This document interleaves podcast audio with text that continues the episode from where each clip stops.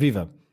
No episódio de hoje faremos uma pausa para falar de hóquei no gelo, mas também para falar de ciclismo. A época da NHL está aí a começar e preparamos uma antevisão deste desporto que ainda vai tendo bastantes aficionados em Portugal. Na segunda parte do programa faremos um resumo da semana dos Mundiais de Ciclismo que tiveram lugar na região de Yorkshire, Inglaterra. Preparados então para mais uma viagem por competições desportivas? Eu sou o Pedro Fragoso e sejam bem-vindos a mais um episódio do podcast Desconto Tempo, um projeto Hemisfério Desportivo.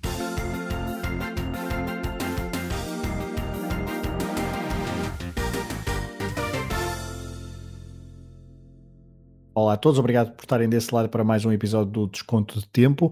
É verdade que os Mundiais de Atletismo e também o Mundial de Rugby por estes dias têm centrado as atenções mundiais dos espectadores do desporto a nível global, mas nós aqui no Desconto de Tempo desta semana vamos fugir um pouco a este mediatismo destas competições para falar de outras provas e de outros desportos. Nas próximas semanas, fica aqui a promessa e fiquem também atentos, voltaremos a falar com bastante profundidade então dos Mundiais de Atletismo e também do Mundial Mundial de Rugby. Hoje começamos a nossa conversa sobre hockey no gelo. É, nesta primeira parte do programa, então, vamos falar sobre a NHL e para isso vou contar com a ajuda de um fã da modalidade como é o Pedro Varela. Olá, Varela. Olá, Fragoso, boa noite.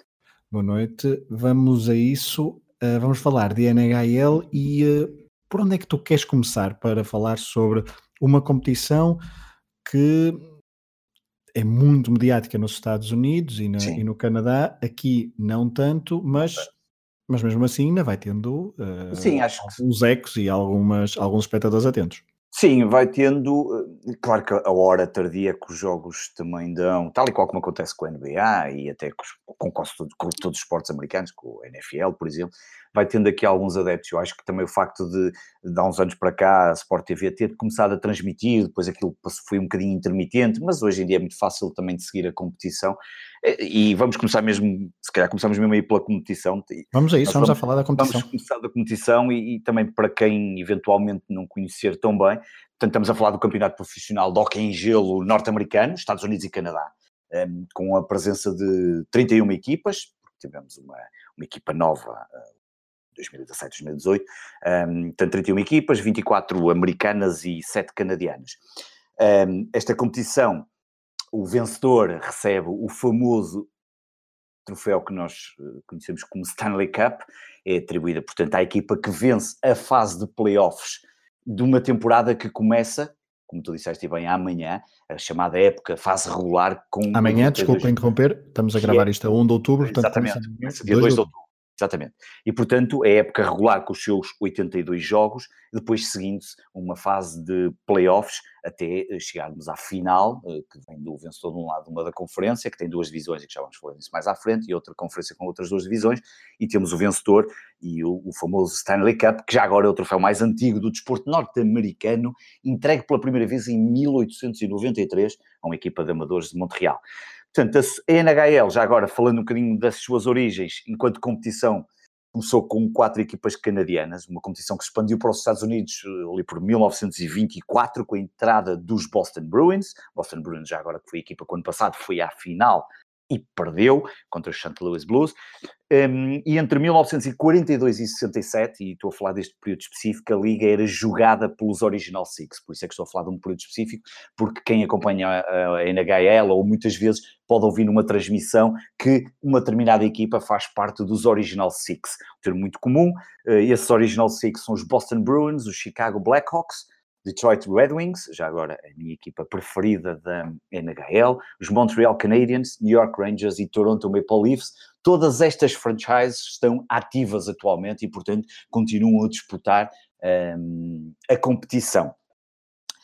A fase regular, como eu tinha dito, está organizada. A fase regular não é fase regular, os jogos da fase regular eh, acontecem, portanto, são 82 por cada equipa, acontecem em quatro divisões e duas conferências. Portanto, temos a Conferência Este, que tem a divisão metropolitana, ou Metropolitan Division, e a Atlantic Division, oito equipas cada uma. E depois, na Oeste, temos a Central Division, divisão central, e a Pacífica. A Central com sete equipas e a Pacífica com oito equipas.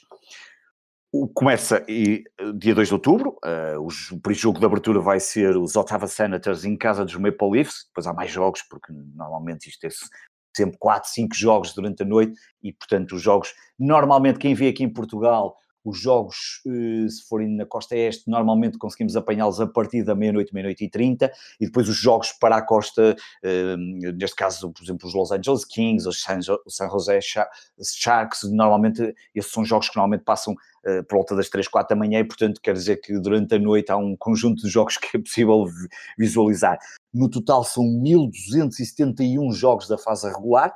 É possível ver em Portugal com, com adquirindo o Season Pass Season Pass, mas como existe o NBA Pass e o da NFL, um, que custa 129 dólares e permite ver a temporada toda, incluindo os playoffs, um, portanto, poder acompanhar, e, e, digo já, é uma das em termos de mobile para acompanhar uh, um desporto com uma quantidade de câmaras incrível, um, com o feed, tem uma coisa, uma particularidade que eu gosto muito, que é, eh, tu quando assistes a um determinado jogo, por exemplo, vou ver os Detroit Red Wings com com eh, os New York Rangers, tu podes, em quase todos os jogos, escolher o áudio se queres o feed da casa ou o feed de fora, ou seja, se fores um adepto dos Detroit Red Wings, ouves os comentários, normalmente é um comentador muito conhecido um, do Fox Sports Detroit e consegues ouvir esse, o áudio a partir de, do feed de casa, se for o away, e neste caso se for um jogo dos, dos Rangers que vai à casa dos Detroit e quiseres ouvir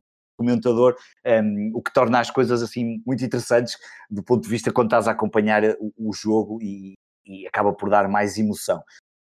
Para terminar esta parte da competição, qualificam-se uhum. para, play, para os playoffs os três primeiros classificados de cada divisão, lá está as quatro divisões, e portanto são as duas, as 12 equipas que funcionam, e depois temos dois wildcards em cada conferência, e que depois juntam-se a essas 12 e temos as 16 equipas que depois vão em formato tal e qual como o, da NBA, em eliminatórias até chegarmos à Stanley Cup. E para quem, por exemplo, como eu, que não acompanha este desporto em profundidade, um, fala-nos das equipas com mais eh, palmarés e com mais peso histórico. Já falaste então há pouco das, das, das equipas que estão mais. Os Original Six. Uhum. Exatamente, Exatamente. os seis originais, chamemos-lhe assim, então. Uh, mas uh, fala-nos então do histórico dos vencedores uh, destes últimos anos, mas também a nível geral. Sim. considerando a Stanley Cup desde 1900, os títulos a contar desde 1915, os Montreal Canadiens são a equipa com mais presença Stanley Cup Finals, 34, e são os que têm mais títulos neste momento, são 24 títulos. Eh, sendo, no entanto, já não vencem nenhum título, não vencem o título, não é nenhum título, não vencem o título desde 1993, portanto, um, longo período um, sem vencer. Continua a ser uma das equipas sempre muito temidas, até pelos jogos em casa uh, e pela importância histórica por fazer parte dos Original Six. Um, Segue-se depois uh, os Detroit Red Wings, com 24 presenças e 11 títulos. Há aqui uma diferença muito grande entre o primeiro, que é os Montreal Canadiens com 24, e os Detroit Red Wings com 11 títulos. O mais recente dos Detroit Red Wings foi em 2008, uma época que eu vi praticamente toda, não vi os, devo ter visto quase todos os jogos da fase regular e vi os playoffs todos, inclusive vi o jogo 5, lembro perfeitamente do jogo 5, lembro, estou no sítio onde, onde vi esse jogo, estou a olhar perfeitamente e a imaginar-me, 2008, a altura também dos Jogos Olímpicos, e o jogo 5, neste caso em 2008 os Red Wings venceram os, os Penguins por 4-2, se não me falha aqui a memória, e foi o jogo 5, exatamente, em casa, quando se esperava que eles iam festejar o título, esse jogo teve, é o quinto jogo mais longo da história, deve ter começado por volta da meia-noite e meia, como era habitual os jogos de Detroit, e acabou já, eu já fui para a cama, já passava provavelmente das sete, sete e meia da manhã, o jogo teve três, três timeouts, portanto o jogo, já agora o jogo de hockey no gelo são três períodos de minutos, mas nos playoffs, e depois o timeout, eh, se empatarem nos três períodos de regulares, há um timeout, o timeout são cinco minutos na fase regular, e se não terminarem empatados, 5 minutos com menos um jogador, e se terminarem empatados vão a shootout, a penaltis, é? As penalidades, aquelas penalidades que começam uhum. no meio campo, três para cada um e decide o vencedor. Mas nos playoffs tem uma particularidade, é, e, e, se marcarem golo no, no overtime, acaba logo ali. Portanto, quem marcar o golo no overtime é o vencedor, se não, termina um, e vão ao shootout. Mas nos playoffs são períodos de 20 minutos, tal e qual como a fase regular. E, portanto, tivemos esse jogo teve 20 minutos de primeiro período, 20 minutos de segundo período, 20 minutos de terceiro período, cronómetro sempre parado, quando a bola sai, quando para, a bola, o disco sai fora, o disco para, e depois teve três períodos, sendo que o último foi quase até aos 20 minutos, portanto tivemos seis períodos quase de 20 minutos, que é uma enormidade, são 120, quase 100 e tal minutos de, de cronómetro a parar e avançar que deu um, tempo gigantesco, é o quinto, eu fui ver hoje que não tinha a certeza, é o quinto maior, maior jogo, um, e portanto os Detroit Red Wings depois acabaram por perder em casa, mas foram ganhar depois o último jogo e sagraram-se campeões. Depois seguem-se os Toronto Maple Leafs com 21 presenças e, e 13 títulos, o último dos quais também em 1967, o Boston Bruins com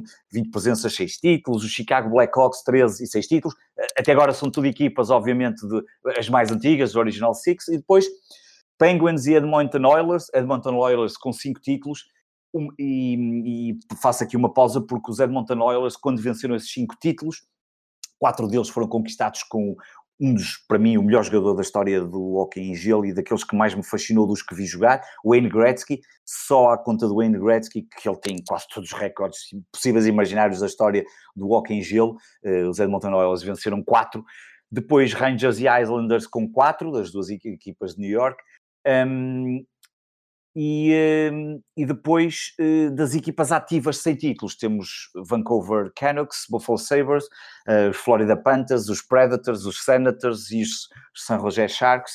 Um, e a mais recente equipa criada, os Vegas, Las Vegas Golden Knights, que no seu ano de estreia, e foi muito interessante porque era, eh, poucos estariam à espera disso, fazem uma fase regular fantástica, ficou terceiro na sua divisão, uhum. vão à final e são derrotados provavelmente por a equipa, muita gente queria que eles ganhassem porque era, era épico, equipa estreada, criada, faz a fase regular toda e ganha, mas acho que naquela altura muitos acabaram por querer a derrota porque a vitória acabou por, por, eh, por, eh, por ir para o lado dos Washington Capitals, com um dos grandes jogadores da atualidade, o, liderado pelo Ovechkin, russo, e acabaram por vencer a competição, e que nunca tinha acontecido, um, e foi uma vitória bastante festejada em Washington, obviamente. Ok. Um, Deixa-me só interromper-te até para, claro para dizer, porque uh, se estás a falar de uma equipa recentemente criada e que logo no primeiro ano vai à final, uh, estou a pensar noutro, noutro tipo de esportes em que isso não seria muito bem visto. Muito bem visto, sim, uh, provavelmente não. A maior parte dos adeptos, não é?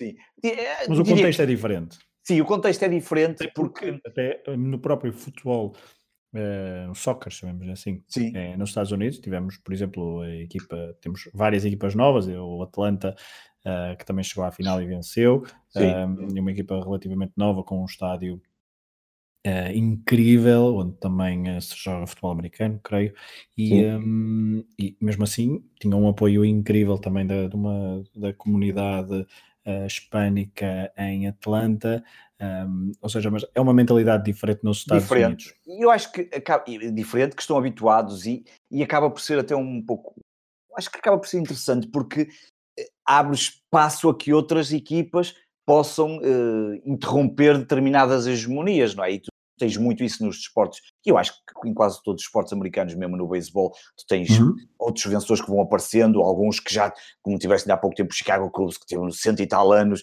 e depois voltaram a ganhar, uh, como tens agora o, uh, como tens no, na NFL também, na NFL, por acaso, tem variado algumas vezes e, acabas, e acaba por dar ali também ânimo e uma certa competitividade, não sei sempre os mesmos. Nós aqui é que estamos muito habituados quando falamos do futebol, então se formos aqui ao, ao, ao nosso campeonato nacional, ser sempre os mesmos, não é? E ali nos, nos, Estados Unidos acontece uma, há essa diversidade que acaba por ser, acaba por ser interessante. E depois também tens a questão que estes clubes eh, são fundados, são comprados, têm um owner, têm um dono, têm dinheiro, que, têm, que são clubes, todos eles normalmente rentáveis, eu não, não fui confirmar, mas diria que todos eles serão rentáveis, que uhum. constroem os, seus, os seus pavilhões, para jogar e para, para praticar o hockey gelo e que depois, eh, dentro do, depois a NHL também tem o salary cap e todas aquelas regras importantes, mas depois, e o draft e tudo aquilo que nós, nós conhecemos até também na própria NBA, e depois eh, conseguem construir equipas. No caso deles também foram à base de algumas, alguns jogadores mais velhos, mais experientes, e acabaram por, eh, por, por, conseguir fazer um percurso brilhante. Só para terminar esta Termina parte então, da, para lançar, exatamente, só para terminar, Columbus Blue Jackets, Minnesota Wild sem mudar e Winnipeg sem mudar de localização e Winnipeg Jets e Arizona Coyotes também não têm, uh, não têm títulos. Os atuais campeões são o St. Louis Blues, como eu disse, já tinham presenças em finais, um, e só a quarta é que venceram o seu primeiro e único título conquistado ano passado diante dos Boston Bruins. Muito bem, Varela, nós eh, quando estávamos a preparar o programa, eu ouvi falar, e eu já confesso que não sou eh, especialista, mas ouvi falar em alterações de regras para 2019-2020. Queres aprofundar? Que vai ser a parte que eu vou ter alguma dificuldade, mas vou tentar que isto seja perceptível, porque hum, Vamos a isso. As regras do hockey no gelo são muito mais complexas do que o que se possa imaginar e eu mesmo tive dificuldade em entender totalmente e, portanto, há aqui algumas alterações para as regras. Há muito mais, uh, há, um conjunto de alterações, uh, são, são mesmo muitas, mas há pelo menos aqui três que são, digamos, as majors, as mais importantes, depois há aqui umas mais pequenas. Uma delas tem a ver com a expansão do challenge, da contestação, muito conhecida, como até no ténis, um, do, uhum. dos treinadores um, que, já podia, que já acontecia nos fora de jogos, no offsides e no, e no interference do guarda-redes. Eu vou utilizar aqui um bocado os termos em inglês, estou mais habituado e, e quem, quem, quem vir os jogos está muito habituado a ver o interference do goalkeeper, que é a interferência no guarda-redes e, portanto, pode ser anulado o gol. Portanto, já havia essa contestação e agora há uma terceira categoria em que pode pedir a contestação, que, eles, que é que, que, que, eu, eu não, nem sei explicar totalmente, porque na prática tem a ver quando, um, quando, quando acontece o, o, o golo um, e acontece uh, seguida a uma jogada na zona ofensiva que devia ter que, que resultou a partir de um play stoppage, mas que deveria ter, o árbitro deveria ter visto. Portanto, é, é, acaba por ser um bocado até complexo estar aqui a entrar em preciosismos, mas pronto, na prática o mais importante aqui a perceber é que há uma nova categoria na contestação dos árbitros, do, do ai, dos árbitros, dos, dos treinadores a, a determinados lances e hum, Exatamente. já acontecia no offside, no interference, e há agora este, este quando os gols acontecem um, seguidas de uma jogada na zona ofensiva que, que devia ter resultado numa paragem de jogo, mas não aconteceu e, portanto, deu gol. Okay. Pode acontecer essa, essa, essa contestação. Depois, as penalidades para contestações sem sucesso, ou seja, contestas e não tiveste e, e, e, não, e não tiveste razão. Uhum. Esse número de contestações já não é baseado na disponibilidade dos timeouts, podem ser exercidas a qualquer altura, mas as consequências serão penalidades, penalidades essas para as concessões que têm depois três categorias e que estão definidas, também não vou entrar agora no pormenor das, das categorias, mas portanto fizeram aqui uma alteração importante na forma como o treinador terá que gerir essas concessões, porque depois estas concessões, todas elas também acabam por ser um pouco estratégicas e, e seja, têm que ser usadas agora com peso e conta medida. Exatamente, porque depois podem vão resultar nas tais penalidades. E depois um, passou a haver uma, esta aqui vou, vai ser muito rápida, passou a haver a revisão por parte do árbitro em major penalties, que são penalidades, as penalidades grandes, e em numa jogada que, que é o chamado double minor eye sticking, um, passa a haver review por parte do árbitro, isto na prática quer dizer que estão a atribuir mais, mais opções de revisão por parte do árbitro neste tipo de, de situações, uhum. um, certamente estou agora aqui a deduzir, no passado terão ficado por assinalar alguns casos que não seriam, eh, que não, que não, não tinham sido contestados e, portanto, e que, que não levava a ninho uh, a que serem detectadas e assim, ehm, também para perceber o review, depois vai para um centro que é em Toronto, se não estou enganado, é um bocadinho como aqui a cidade do futebol, Toronto, que tem uma série de coisas e depois eles analisam e dizem, não, olha, tens razão, não tens razão, está bem, e depois o árbitro recebe essa informação em tempo real, ehm, com as informações que são visualizadas por, nas transmissões e, e, e dizem, e são eles que têm essa capacidade de decisão, não é ao contrário daqui do VAR, é o centro de Toronto que decide mesmo. Tens razão, não, olha, tens que assinalar ou não é golo. Uma das mais utilizadas é o golo, muitas vezes acende a luz atrás da baliza, mas depois ou há uma jogada de interferência do guarda-redes ou há ali qualquer coisa que falhou e, um, e é o centro, esse centro que tem a capacidade de, de, de alterar e de, de verificar, a, a, a, fazer a revisão do lance. Outras okay. muito rápidas, há depois outras coisas que estão muito relacionadas com o capacete de jogadores, alterações de linhas na equipa defensiva, porque depois uh, as equipas de, de hockey têm quatro linhas, um, ehm, que são ser, só para ter uma ideia, as, as, equipas normalmente são quatro linhas, linhas essas que estão sempre a ser mudadas constantemente. As pessoas não têm muita noção, se calhar, que o hockey no gelo é muito violento, muito duro, muito rápido. As linhas normalmente, cada linha está em campo normalmente um minuto e meio a dois, portanto repara que as linhas estão sempre a ser trocadas num período de 20 minutos, tu estás constantemente a mudar. Normalmente as linhas numa é por ordem de qualidade, digamos assim. Uh, depois há aqui algumas alterações também nos face-offs, uh, que face-off é aquela disputa de bola quando o árbitro larga o, o, disco de bola, uhum. eu vou dizer muitas vezes bola, este, este é, um, é um defeito, é, o disco... É é, exato. E, é, um, é, o normal, estamos habituados exato. a olhar a bola para tantos desportos. Exato, desportos, e depois acontece isto. Um, também vai ser, e depois há ali umas questões de power play, quando, e também quando o disco sai fora no out of bounds, quando sai fora do espaço de jogo, são coisas mais pequenas que não influenciam tanto, mas que tiveram alterações também nas regras para este ano. Ou seja, para os verdadeiros aficionados eh, poderá fazer diferença, para quem quer uh, desfrutar, de começar, jogo. desfrutar do jogo pela primeira vez, vale talvez Talvez Saber não, as regras básicas. Exatamente, não, não, não será não se preocupar com aquilo, exatamente. É verdade. Uh, Varela, vamos, estamos a terminar então esta, esta conversa. Uma das coisas que eu gosto nos desportos uh, americanos, não só na, na, NBA, mas também no, na, no hockey, em gelo, uh, no, no beisebol e noutros, nos desportos típicos americanos, é que nos permite, pelo menos a mim sempre permitiu, situar muito bem uh, a geografia dos Estados Unidos. Exatamente. Primeiro, logo, por causa das divisões das entre divisões. conferências este e oeste, e neste caso também por causa das divisões do lado este da divisão Atlântica e Metropolitana, como tu falaste há pouco, e do lado oeste da divisão Central e da divisão. Pacífico. Fala-nos então um bocadinho destas quatro divisões, duas conferências, nesta Sim. luta pela Stanley Cup de 2019-2020. Ora bem, começamos pela divisão Atlântica da Conferência Este, da Conferência Este, Divisão Atlântica e Divisão Metropolitana, ou Metropolitan e Atlantic Division. Uh, começo pela Divisão Atlântica. Os Tampa Bay Lightning foram a melhor equipa do ano passado na fase regular, com 127 pontos. Venceram 62 jogos nos tais 82 jogos um, ehm, da fase regular. Foram os líderes da Divisão Atlântica. Provavelmente são a melhor equipa da NHL da atualidade em termos de, de conjunto, uh, apesar de não serem os campeões e de acontecer esta coisa absolutamente fabulosa o ano passado, é que dominaram completamente a fase regular e foram varridos nos playoffs pelos Blue Jackets um, e, portanto, um, tem esta coisa que depois os playoffs são completamente diferentes da fase regular. Mas é, é uma equipa que, que obviamente tem que se contar e muito, continua um, muito forte. Melhoraram a sua. A aposta neste ano é, foi na defesa, naquilo também fica o alerta, eh, obviamente que eu tenho algum conhecimento do que principalmente da equipa que acompanhava e de algumas equipas que vou ver, mas tive que fazer aqui algum trabalho de pesquisa para poder falar sobre todas as equipas.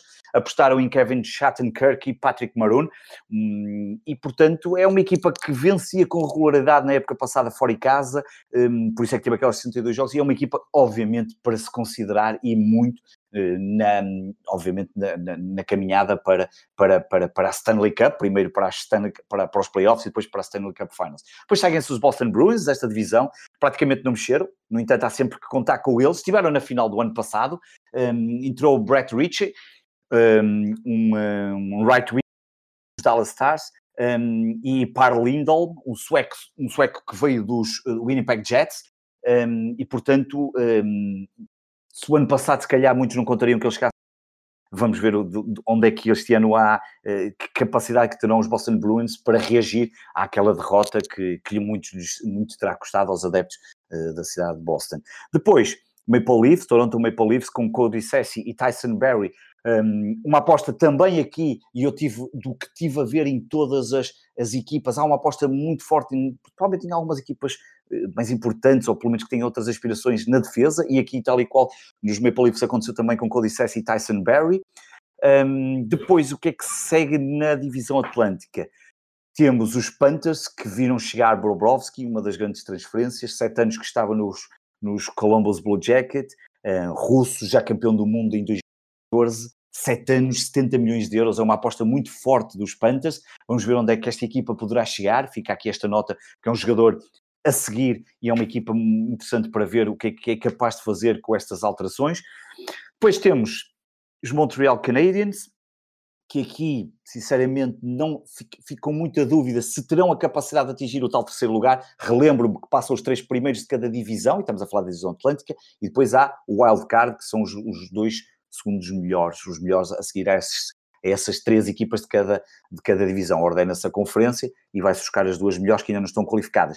Uh, apostaram muito no free agency, Kincaid, Barber, Varone, Chiaro, Cousins. É uma incógnita se os Montreal Canadiens conseguirão chegar aos playoffs por via ou do terceiro lugar ou eventualmente de um, de um.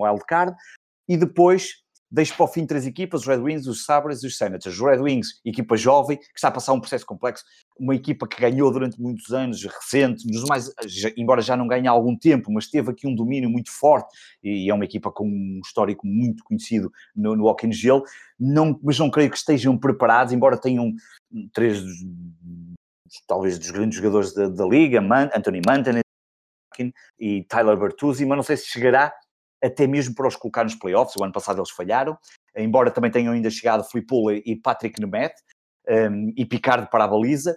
Quanto aos Sabres e aos Senators, os Sabres, bem, enfim, acho que vai ser muito complicado. Não sei, não sei até que ponto, do que eu tive a analisar, vai ser muito difícil para chegarem mais longe este ano e, e não sei até que ponto será uma equipa hum, competitiva um, e os Senators que provavelmente se calhar vão, não deverão deixar o último lugar desta divisão. divisão da divisão Atlântica. Atlântica. Já agora, vou deixar só a minha previsão. Que é isso que eu te ia perguntar. Eu ia perguntar só, qual é a tua previsão então para a divisão Atlântica. Previsão apenas dos três primeiros, aqueles Exatamente. que se qualificam diretamente. Os wildcards acho que era um exercício. E já, já fazer este exercício é difícil. Tampa Bay, Lightning, uh, Toronto Maple Leafs e os Boston Bruins é a minha aposta dos três para a divisão Atlântica. Divisão Atlântica. Muito bem. E, e, agora, hum, de uma forma, se conseguires de uma forma mais sintética, então, da divisão da Metropolitan Division, ainda na Conferência Este, fala-nos então das equipas desta divisão. Washington Capitals continua a ser a melhor equipa, Ovechkin, não que falei, russo, uma máquina de jogo. Um, chegou o defesa Radko Kudas, da República Checa, por troca de Matt Niskanen. Um, é uma equipa sempre a contar. Os Penguins, na época passada, que também foram varridos também ali logo na primeira, na primeira fase, mas tem dois dos jogadores mais entusiasmantes da, da liga, Sidney Crosby e Evgeny Malkin. Um, depois, nesta divisão está uma equipa em reformulação muito interessante, os, os Rangers, com Jacob Truba para a defesa, Artami Panarin no ataque e um dos rookies a terem atenção para este ano. Se querem assistir a uma equipa com um dos rookies que está a fazer maior sucesso, Capo, Capo Caco, finlandês, que pode valer golos muito importantes. Depois ainda temos os Hurricanes que apontam novamente ali ao playoff com Jack Garner e Joel Edmondson para a defesa, mas muito pouco mexeram no ataque. Depois encontramos nesta divisão também os Blue Jackets, que apesar de perder, perderam ali alguns jogadores, Panarin, Brobrovski, que falei há pouco, um, e Matt Duquesne, os, estive a ler e os analistas ainda assim, os, os mais entendidos, sugerem que esta equipa se mantém competitiva, vamos ver se assim, se assim será. Um, depois temos os Flyers, que apostam em jovens como Carter Hart, um jovem guarda-redes canadiano de 25 anos, que será uma ajuda muito importante para tentar levar a equipa aos playoffs. Um, os Islanders perderam, outra equipa desta divisão, perderam o guarda-redes para os Bruins, Robin Leonard, vão ter muito que provar. Semyon Varlamov é um senhor que, terá, que os terá que, que, que guiar um, chega, chega free agent com um contrato de 20 milhões, é uma aposta forte dos Islands para tentarem um, também chegar aos playoffs, e depois, por fim, os Devils com muitas mexidas, uma equipa muito entusiasmante ou excitante, se lhe quisermos dizer, porque, porque fizeram aqui umas alterações, fizeram algumas trocas para ter Picky Subban, um dos grandes jogadores que podem uh, aproveitar para um, defesa que vem dos Predators, muito experiente canadiano. Chega também Jack Hughes, número um do draft, Nikita Guzev, estrela da, da Liga KHL, a Liga Continental, vindo do, do, do St. Petersburgo, e o veterano Wayne Simmons. Um, e, portanto, muito rapidamente está feito aqui o um enquadramento da divisão metropolitana. Tua, previ tua previsão? Washington Capitals, os Hurricanes e os Penguins. Ok, está tá, tá, tá registado para a memória futura.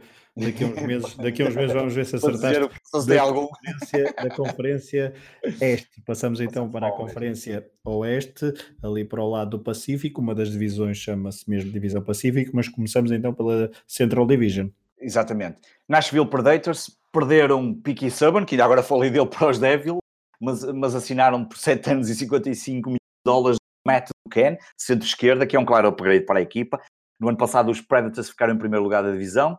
Um, mas foi também desta divisão, já agora, que, que, que saiu o, o, campeão do ano passado, o St. Louis Blues, que mantém praticamente a mesma equipa, faltando saber se Jordan Binnington manterá a mesma qualidade de jogo da época passada e se os Blues mantêm a vontade de vencer a taça novamente.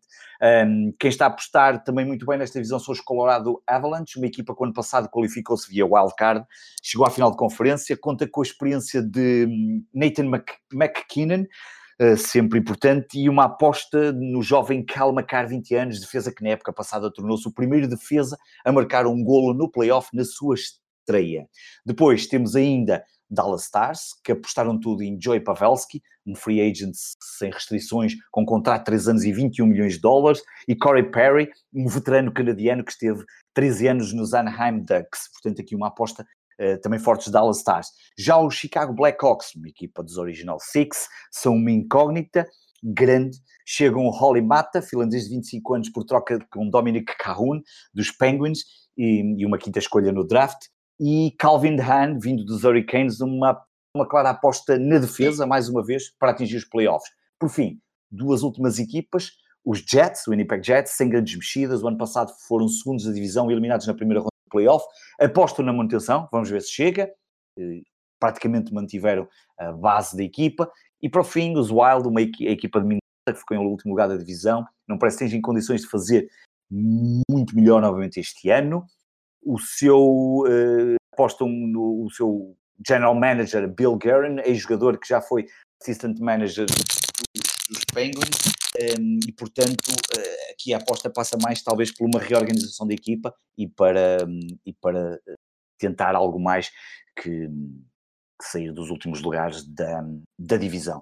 Previsão, previsão. Exatamente, previsão para a divisão central. Predators, os Avalanche e os Blues.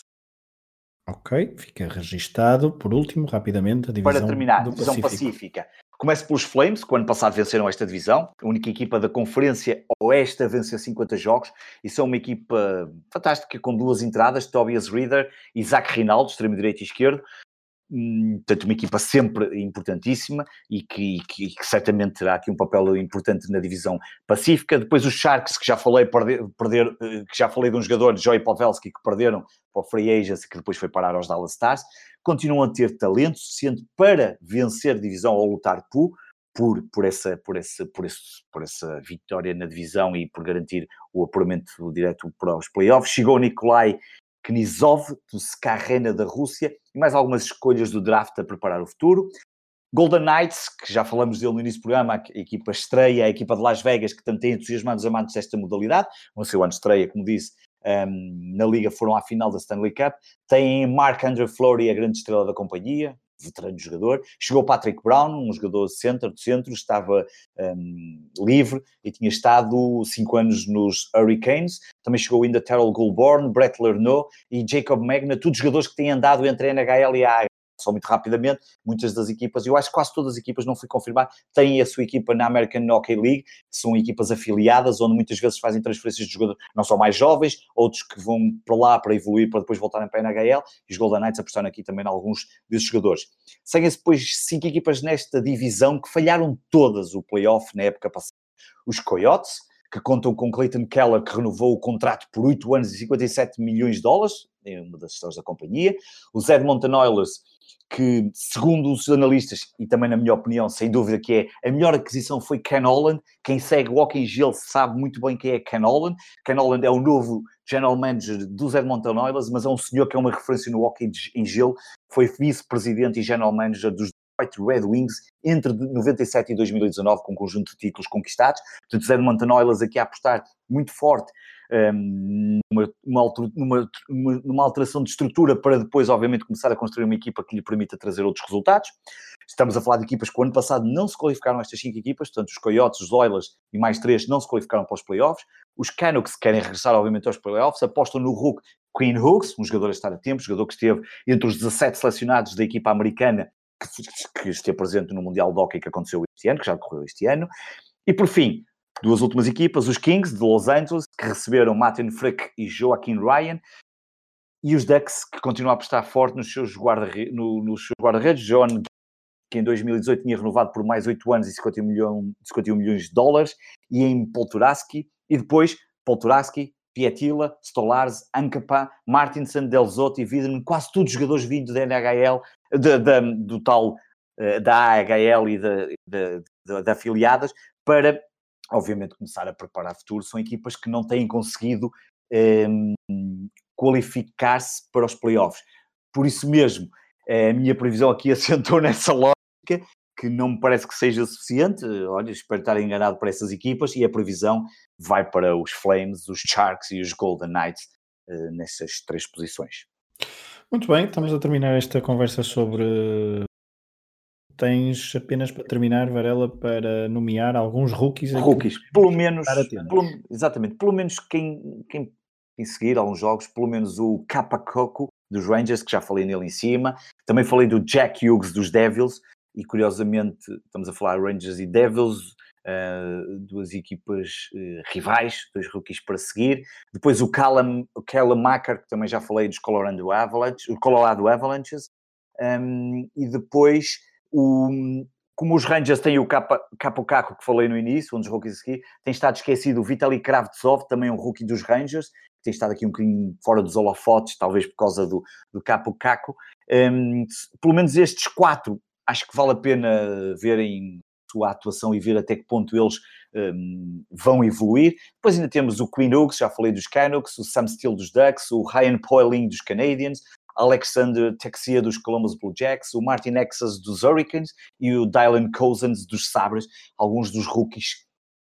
Sou sincero, não fui eu que os selecionei, fui procurar, tentar uh, olhar para quem, quem entende muito mais do que eu da NHL considerava que eram os rookies que poderíamos seguir. Um, uhum. Acho que os primeiros quatro, pelo menos, são consensuais, os outros poderão mudar aqui um bocadinho, mas fica esta nota se quiserem assistir também a alguma evolução destes jovens jogadores na, na modalidade. Bom, já foi, já foi longa esta viagem já. pelo hockey no gelo. Varela, podes respirar. Muito obrigado por, por, esta viagem então ao Campeonato Americano de Hockey em Gelo, Hockey no Gelo. Um, haveremos de voltar a falar aqui no desconto de tempo sobre, desta modalidade, quanto mais não seja quando acabar a fase, a fase regular, regular até para ver se o Varela uh, percebe realmente isto. Eu hoje, eu hoje já aprendi aqui umas coisas, espero que os nossos ouvintes também tenham aprendido algumas, que quem não siga esta modalidade fique pelo menos com interesse para ir ver um ou outro jogo. Eu confesso que depois de ouvir o Varela falar com este entusiasmo sobre o Open Gelo, quero ir ver um jogo ou outro na, na televisão de algumas destas equipas, apontei aqui umas coisas e depois, obviamente, que vou pedir ao Varela um ou outro, uh, uma outra dica para saber em que dia é que, é que devo ver, qual é o melhor jogo, etc. Ao longo da época, se tiverem Sem dúvidas, dúvida. então podem, contar, podem contactar-nos e podem falar com o Varela no Twitter, Bancada de Leão, já sabem, uh, para falar sobre este e não só, sobre todos os outros desportos. Podem usar também a hashtag desconto tempo. Obrigado, Varela, então, por, eh, por esta participação. Antes de irmos ao ciclismo com o Pedro Barbosa, vamos dar algumas notas sobre outros eventos desportivos. Vamos então falar de voleibol, porque o europeu masculino terminou no último fim de semana e a Sérvia conseguiu a sua terceira conquista em europeus, depois de vitórias em 2011 e 2001, ainda como Jugoslávia, esta última. A Sérvia é uma equipa que gosta de ganhar finais. A única vez que esteve no jogo decisivo e perdeu foi em 1997 contra a Holanda. Na final da prova, os sérvios venceram então a surpreendente equipa eslovena, que aproveitou o fator casa nas meias finais para derrotar a Polónia por 3-1 em Ljubljana.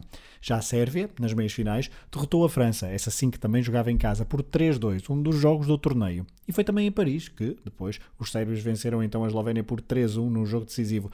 Os eslovenos começaram melhor, venceram o primeiro set por 25-19, mas depois os sérvios venceram 3 sets consecutivos por 25-16, 25-18 e 25-20 no quarto e último set. E último desse jogo, porque não houve quinto, nunca dando então grandes hipóteses aos eslovenos que estavam na sua segunda final de sempre em europeus. Em 2015, na final, ficaram novamente com a medalha de prata, pois a França venceu essa edição do europeu masculino de voleibol. A grande favorita russa foi a surpresa negativa do torneio.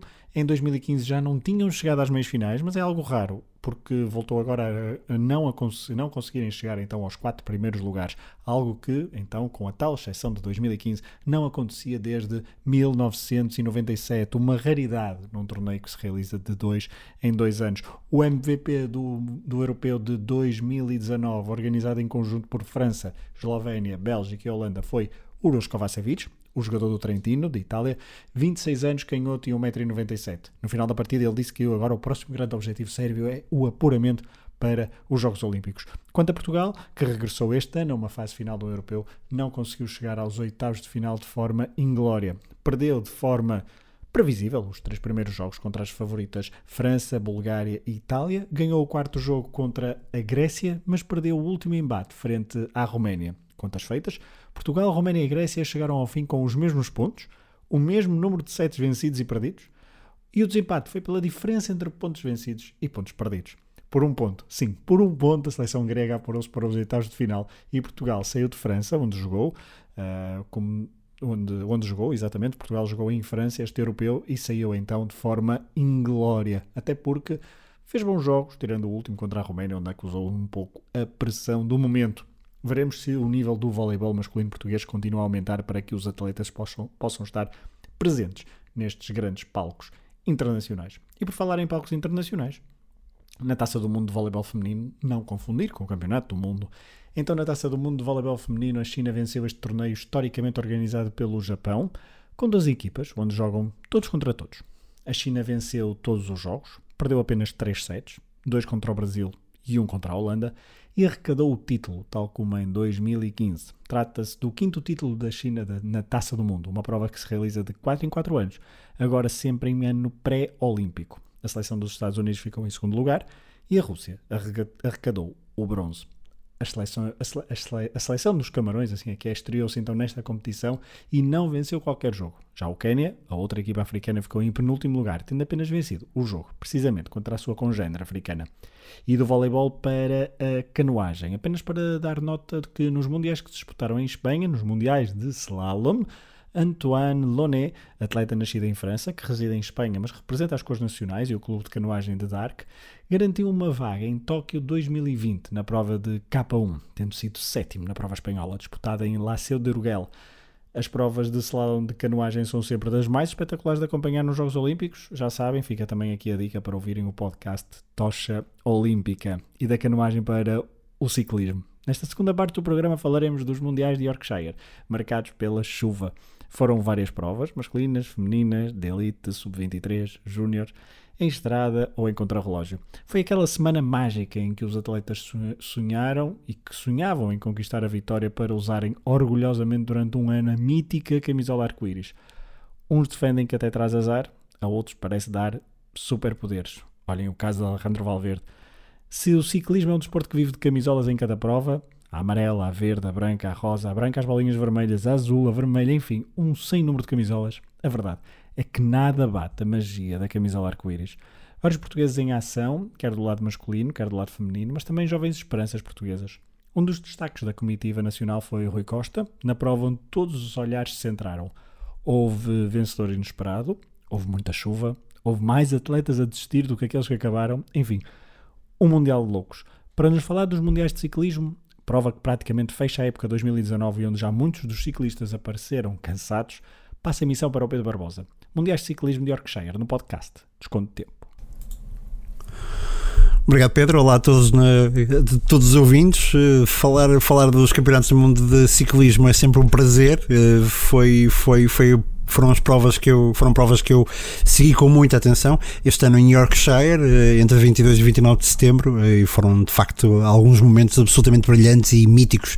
Eh, começar por falar justamente de Yorkshire no Reino Unido que foi uma ótima ótima escolha por parte da UCI para estes campeonatos do mundo.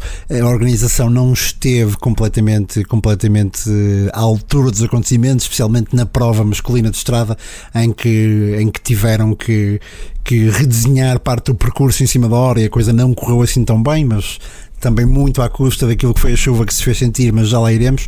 No entanto, sobre Yorkshire, dizer que não só a paisagem é absolutamente magnífica, um, e ela esteve no ponto mais alto na, na corrida feminina, um, como a própria chuva, o próprio tempo inglês, um, britânico, ajuda bastante também a emoção destas provas, e por outro lado, o público, o público britânico também viverá muito com, com o ciclismo quiçá uh, muito também à custa dos, grandes, dos grandes feitos uh, individuais.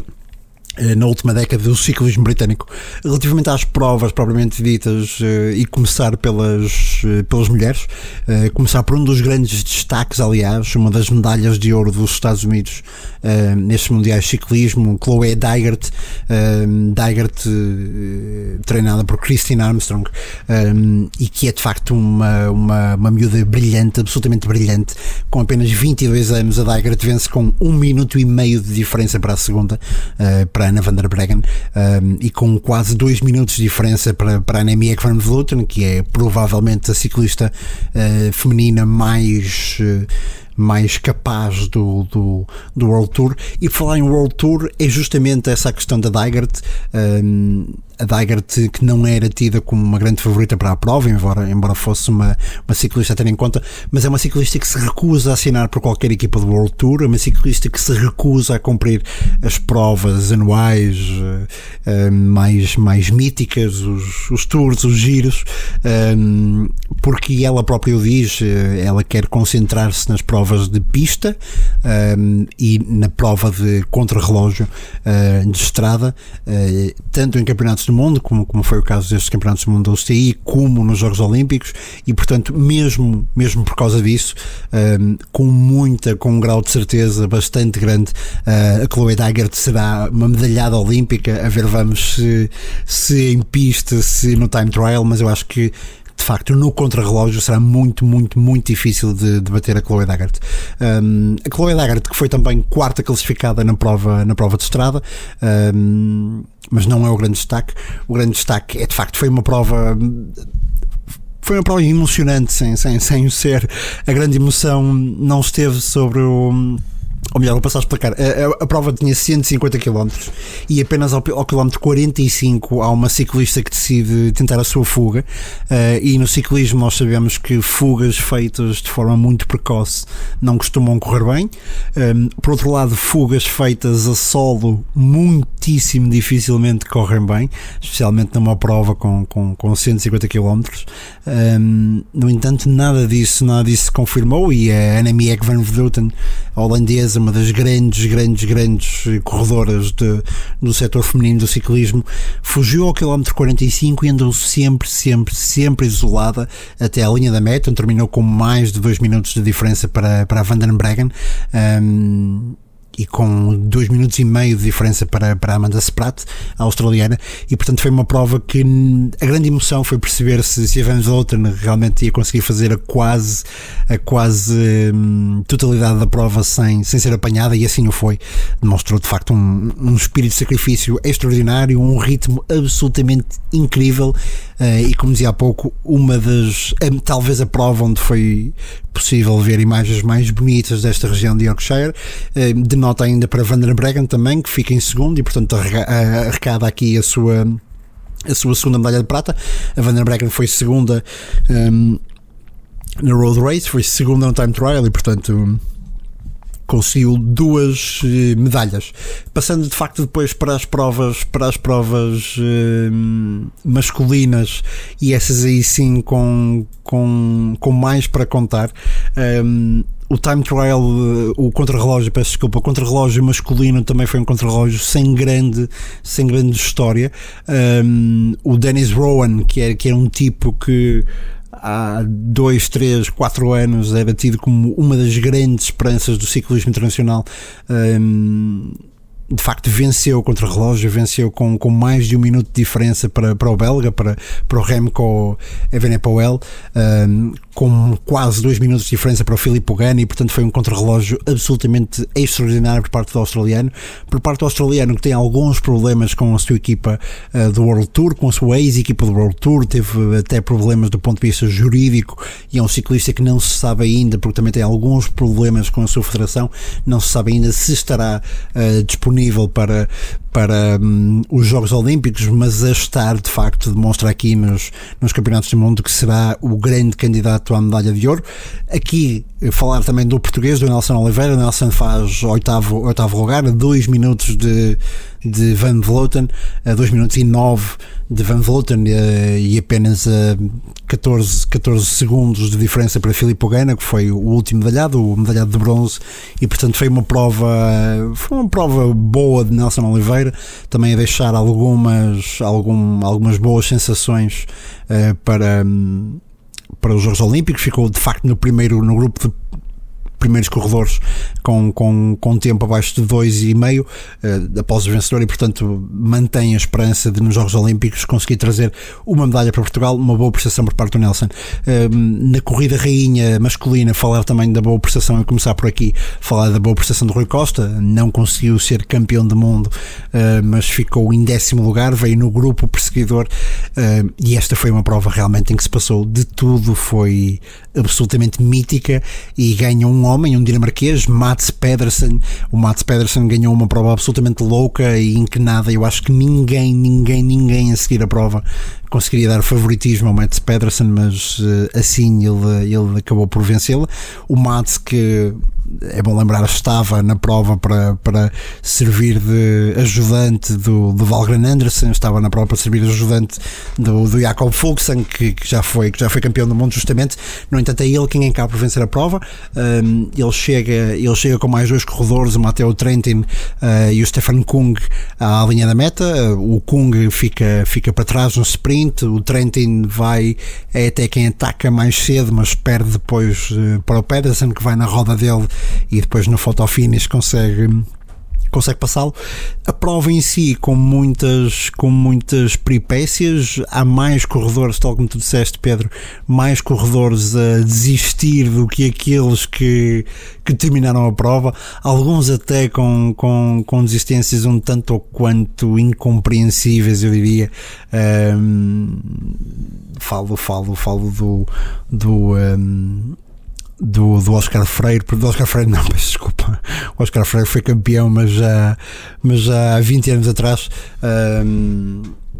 Falo de, de, de, o Mathieu Van Der Poel, por exemplo, que é que, o grande favorito, o grande favorito à, à, vitória final, que conseguiu de facto apanhar a fogo onde o Kung, o Moscon e o, uh, e o Mats Pedersen conseguiu conjuntamente com o Matteo Trentin, uh, o italiano, conseguiram apanhar a fuga. A partir desse momento, o Mathieu Van Der Poel passa a ser o grande, o grande candidato à vitória final, mas depois, quase inexplicavelmente, a alguns quilómetros da meta ainda, as pernas do Van Der Poel falham por completo um, e o corredor fica sem, fica sem pernas, lá está, fica sem qualquer capacidade de, de, de acompanhar os homens da frente, o que de facto serviu para, para, que, para que esta vitória do, do Mats Pedersen acontecesse, uma vitória completamente inesperada. O Mateo Trantin, o, o, o, o, corredor que fica em segundo lugar, o medalha de prata, era um dos candidatos, mais ou menos, um, pelo menos estaria num, num segundo grupo de candidatos, consegue a medalha de prata e depois. Uh, peço desculpa, e depois Stefan Kuhn consegue, consegue de facto a medalha de bronze. Uh, só uma última nota ainda sobre os Mundiais de Ciclismo para falar daquilo que são as.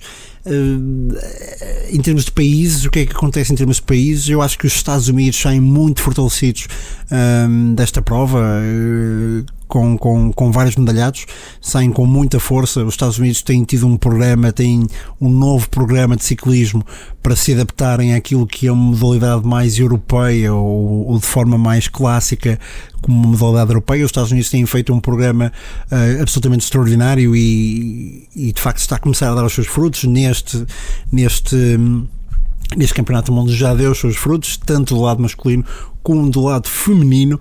Um, também a Austrália com, com, com a medalha com a medalha no contrarrelógio também esteve bem um, Holanda de facto especialmente no setor feminino, porque no setor masculino depois deixou um bocadinho a desejar, mas naquilo que foram as provas femininas, Holanda muitíssimo bem também, uh, mas depois há uh, os grandes, os grandes as grandes equipas, não é? Que são o Big Four. Temos a Holanda, mas depois temos a Bélgica, a Itália e a França. Um, e aí alguns resultados muitíssimo abaixo do esperado uh, e justamente a França que desde 2010 não fazia uma prestação tão má como teve em Yorkshire a França não ganhou uma única medalha seja nos júniores, seja nos séniores mulheres, homens, por equipa ou individual a França não conseguiu uma única medalha Uh, o que para o país de onde vem, de onde vem o Tour uh, é preocupante. No caso da Bélgica conseguem, conseguiram um, conseguiram duas medalhas, duas medalhas de prata, uma na corrida, numa, uma na corrida feminina júnior com a Julie de Vilde uh, e uma que já falamos no, no contrarrelógio, no masculino. Um, a Itália consegue também a prata na, na, na corrida de estrada masculina, de qualquer forma. A França não consegue.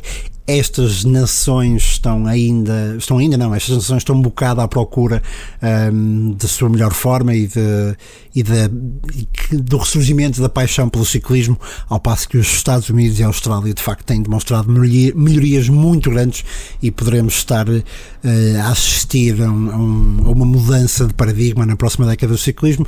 De qualquer forma, eh, está tratado Yorkshire, está tratada também, está assim finalizada a minha intervenção no desconto de tempo. Uh, passo para ti novamente, Pedro, para finalizares o programa e um abraço a todos. E assim terminamos mais um podcast de Desconto de Tempo, um projeto Hemisfério Desportivo. Se quiserem contribuir para este projeto independente, podem ir a hemisfériodesportivo.pt barra Patreon e descobrir como ter acesso a conteúdos exclusivos, não só deste podcast, mas de todos os outros do Hemisfério Desportivo. O Desconto de Tempo volta na próxima semana para fazer um balanço dos Mundiais de Atletismo, onde, por exemplo, João Vieira se tornou o atleta medalhado mais velho de sempre da história dos Mundiais. Este programa teve apresentação, edição e coordenação de Pedro Fragoso, comentários e análise de Pedro Varela e Pedro Barbosa. Um abraço e até à próxima.